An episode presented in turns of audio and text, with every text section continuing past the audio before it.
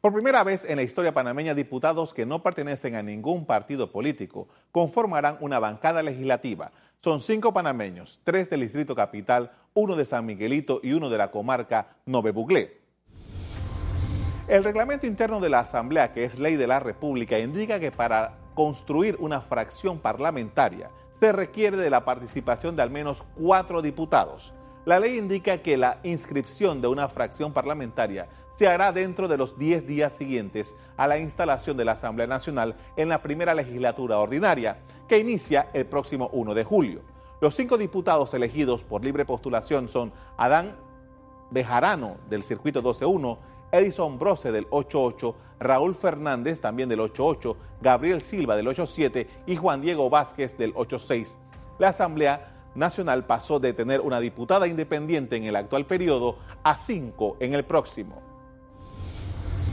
El pasado 14 de mayo, en conferencia de prensa, los diputados electos por libre postulación anunciaron que trabajarán en temas como la transparencia, la lucha contra la corrupción, educación y emprendimiento, entre otros temas. Estamos dispuestos, como fracción parlamentaria, a renunciar a la franquicia postal, la franquicia telefónica, la importación libre de impuestos y gravámenes de autos y por sobre todo a cualquier clase de bono, donación, partida y o estructura opaca de manejo de fondos públicos. Demos un vistazo a las cifras, el número de votos que alcanzaron los diputados independientes en sus circuitos electorales. Adán Bejarano obtuvo 8.505 votos en su circuito uninominal 12-2. Edison Brose consiguió 11.906 votos en su circuito 8-8. Gabriel Silva en el 8-7 logró 17.494 votos. Juan Diego Vázquez fue el diputado más votado del país con 34.899 votos en el circuito 8-6 y Raúl Fernández consiguió 13.768 votos en el 8-8. No es la primera vez que diputados renuncian a sus privilegios, como lo anunciaron ellos, quienes hicieron un llamado a los ciudadanos para que los acompañen en su gestión pública y se involucren en los temas que abordarán en la Asamblea. Y probablemente una de las primeras tareas que tendrán los diputados independientes sea entrar a analizar y a debatir la propuesta de las reformas a la Constitución Nacional que propondrá el posesionado presidente Laurentino Cortizo a la Asamblea Nacional. Los cinco diputados han sido invitados también por el Grupo Ciudadanos Unidos por la Constituyente, CUCO, para compartirle sus planteamientos en torno a la necesidad de un proceso constituyente. Hasta ahora se desconoce si el nuevo gobierno planea enviar algún otro proyecto de legislación a la Asamblea en los próximos meses.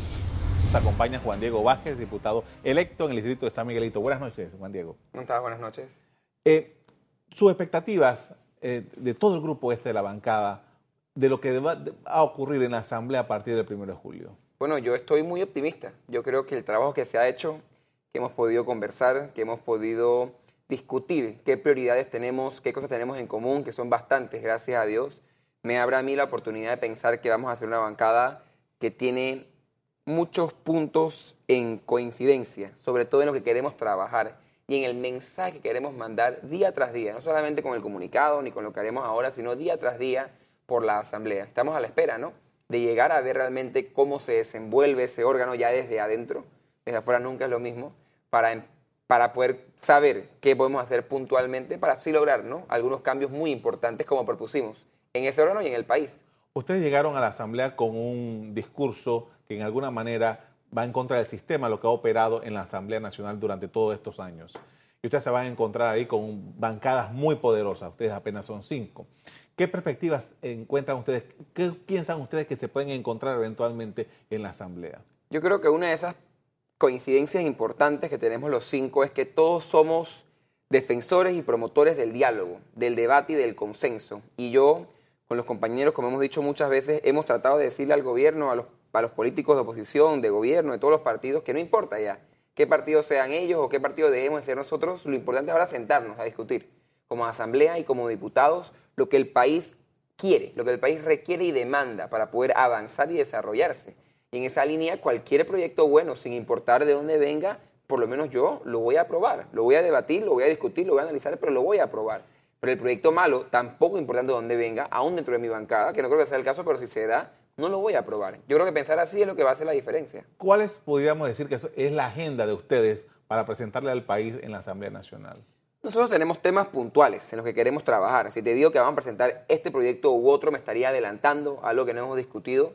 Sin embargo, sí, como usted lo mencionó al inicio, queremos discutir temas de transparencia, temas de mejorar la gobernanza, es decir, cómo gobierna el Estado y que sea transparente en esa gobernabilidad, en esa gobernanza. Queremos que haya más rendición de cuentas de la Asamblea y de todos los órganos del Estado y todos los funcionarios.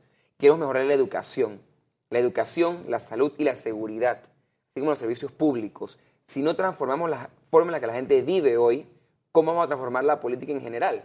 ¿Cómo alguien que no tiene educación, que no tiene casa, que no tiene comida, va a pensar en cómo votar mejor por ti o por mí porque tú tienes mejores propuestas que yo? Entonces creo que tenemos que poder atacar los diferentes niveles de necesidad y de prioridad al mismo tiempo. Somos cinco, como tú dijiste, somos pocos, pero no somos uno, como fue el caso de esta asamblea. Y yo creo que si cada uno se concentra en un esfuerzo grupal, pero cada uno en cada frente, podemos lograr bastantes cosas diferentes y buenas para el país. Usted nos mencionaba al principio que era, tenían muchas cosas en común. Y quizás eso sea el factor que eventualmente va a, unirlos. Claro, porque ya, que ya nos ha unido. En otras oportunidades, por ejemplo, yo mencionaba en un programa anteriormente lo que pasó, por ejemplo, con los seis diputados de Papa de Goró en el, en el periodo 94-99, que ellos sufrieron una, una implosión y al final no llegaron al ideal que ellos, por los cuales habían llegado a la Asamblea. ¿Ustedes son conscientes de estas posibilidades, de, de estas, estos elementos que pueden incidir en una bancada tan pequeña como la de ustedes? Sí, por supuesto. Entendemos que podrán haber presiones de diferentes bancadas, sobre todo tal vez del grupo mayoritario que dirige la Asamblea hoy, que es del PRD. Sin embargo, yo sí creo que estamos convencidos del papel que tenemos que jugar y que la clave, no importa qué tan buenos sean mis propuestas, las de Gabriel, las de Adán, las de Raúl, las de Edison, lo hemos conversado, estamos claros que si no trabajamos en conjunto no vamos a lograr lo que queremos. Creo que partiendo de esa premisa, estamos totalmente comprometidos en trabajar día tras día para que en lo posible mantenernos unidos, porque unificado y trabajando en equipo lo vamos a lograr. Bien, el presidente electo, eh, Laurentino Cortizo, ha dicho, y en el día de hoy ha sido noticia, el, interés que tiene para modificar la constitución de la República, y él habla de eh, reformas muy puntuales a los tres órganos del Estado, y está discutiendo eso y habla de que la concertación, el documento que presenta la, concertación va a ser la base de lo que va a presentar la Asamblea. Ustedes van a tener como constituyentes naturales que son por constitución de la República que discutir ese tema. ¿Qué evaluación hacen de la propuesta que está haciendo Cortizo y de lo que ustedes eventualmente tendrán que discutir en la Asamblea? Bueno, yo personalmente en mi campaña, y ahí sí tal vez nos diferenciemos algunos de los independientes, pero yo sí había dicho que creía mejor en la vía de la Asamblea constituyente paralela. Sin embargo, el presidente que ganó es otro. El presidente Cortizo ha decidido que él quiere llamar a dos legislaturas, una sola asamblea y un referéndum, y yo voy a respetar su decisión, aunque no la comparta o lo que no fue lo que propuse.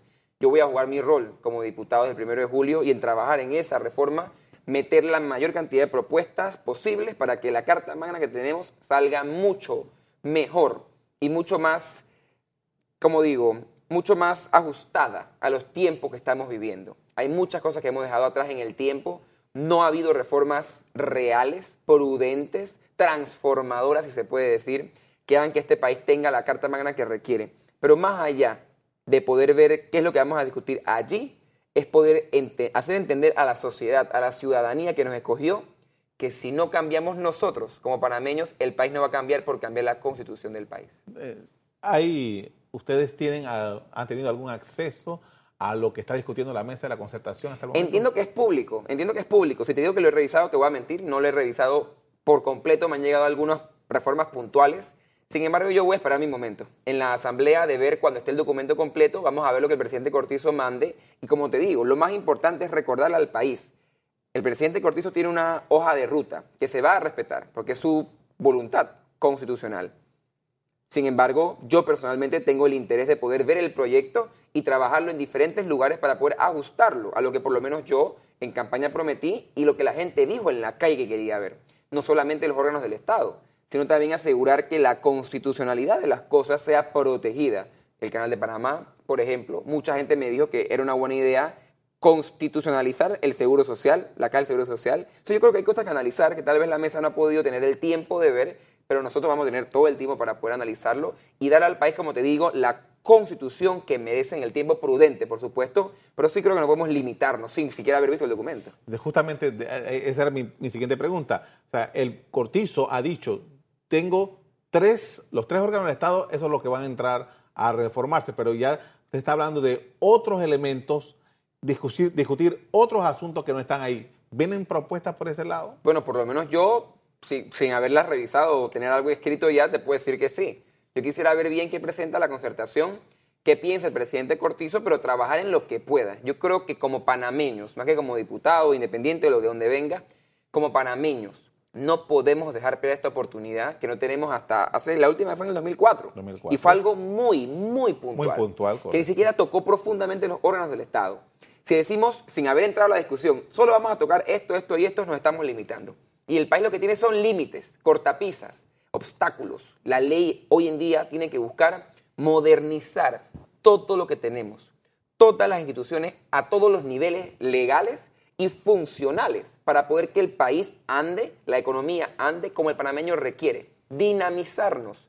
Y solo vamos a cambiar si no nos limitamos. No te puedo decir cómo va a terminar, pero te puedo decir que yo por lo menos tengo el interés de que analizar el proyecto con largas vistas y poder que sea una constitución que no pensemos en cinco años volver a reformarla.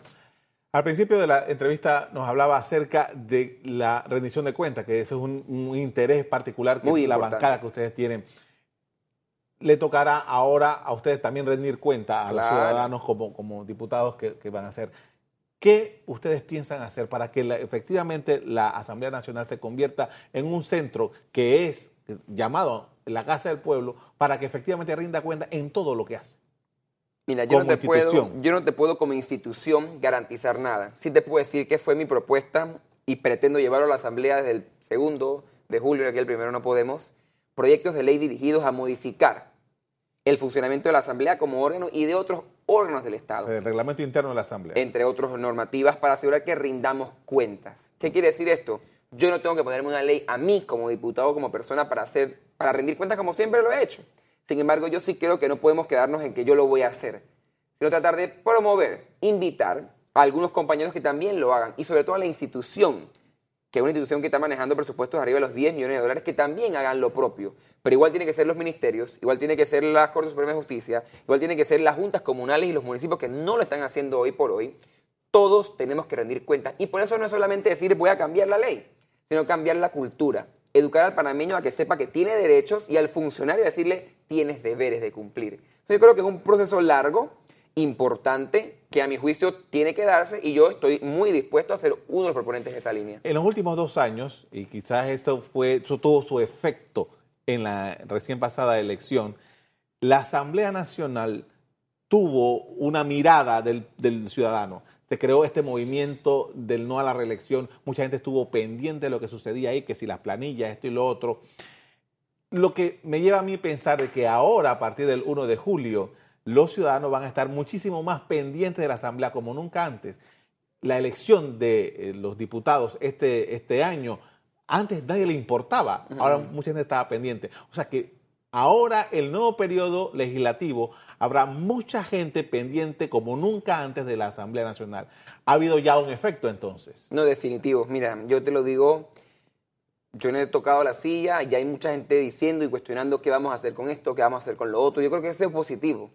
Si te digo que no es positivo, te miento. Yo creo que el país tiene que avanzar a que los servidores comprendamos que nos debemos a personas, los que votaron por nosotros y los que no.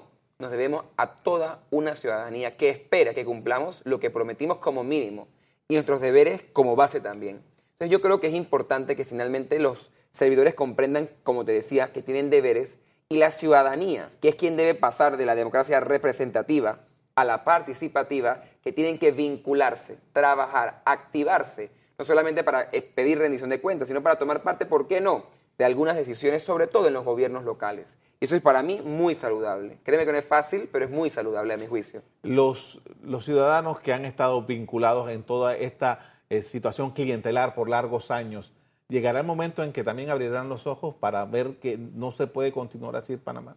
Yo creo que sí. Mira, yo vengo de un distrito y un circuito es lo mismo, San Miguelito al final, Sí. que mucha gente dijo que no, que no se podía ganar sin clientelismo, y es mentira. Yo creo que las personas, cuando confrontan la realidad y se les presentan alternativas, van a saber cuál es la mejor y la más real.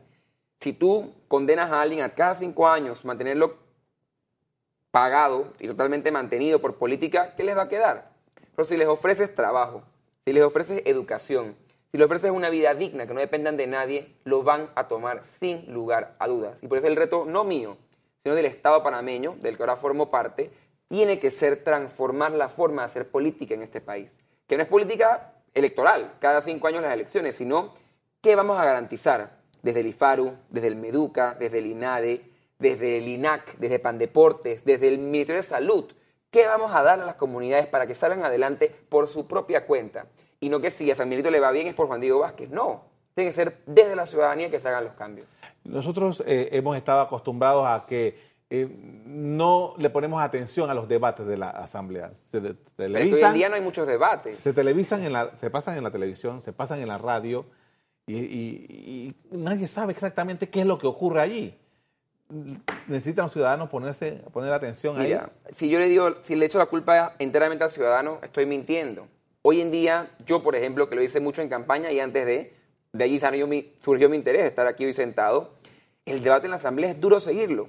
No solamente porque es poco transparente en algunas cosas, como no comunicar las actas, las fechas de comisiones o los órdenes del día a tiempo, sino además porque cuando tú pones el canal y comenzó la Asamblea, o se van al receso, o uno no habla, o no se le entiende, o habla de un tema que no es. Entonces, yo creo que hay una responsabilidad de las dos partes del ciudadano estar pendiente de qué estamos haciendo y de los que vamos a ser diputados y los que ahora son, porque todavía tienen una legitimidad muy importante que cumplir hasta el final del gobierno, es de darle a la gente lo que necesita. Y es un debate, una sustentación de por qué yo pienso así o por qué yo actúo de esta manera. No se puede simplemente decir no a la reelección o decir un nuevo reglamento, no. ¿Por qué quieres eso? ¿O por qué no quieres esta propuesta del gobierno o de la oposición? Tenemos que ser responsables, docentes y didácticos de lo que queremos y por qué lo queremos para que la ciudadanía entienda que, si, si es el caso, por lo menos procuraré que sea el mío, lo que digo y lo que hago va de la mano de los intereses de los panameños y no de los míos personales o de ningún partido. Perfecto, muchísimas gracias por acompañarnos. A la orden siempre.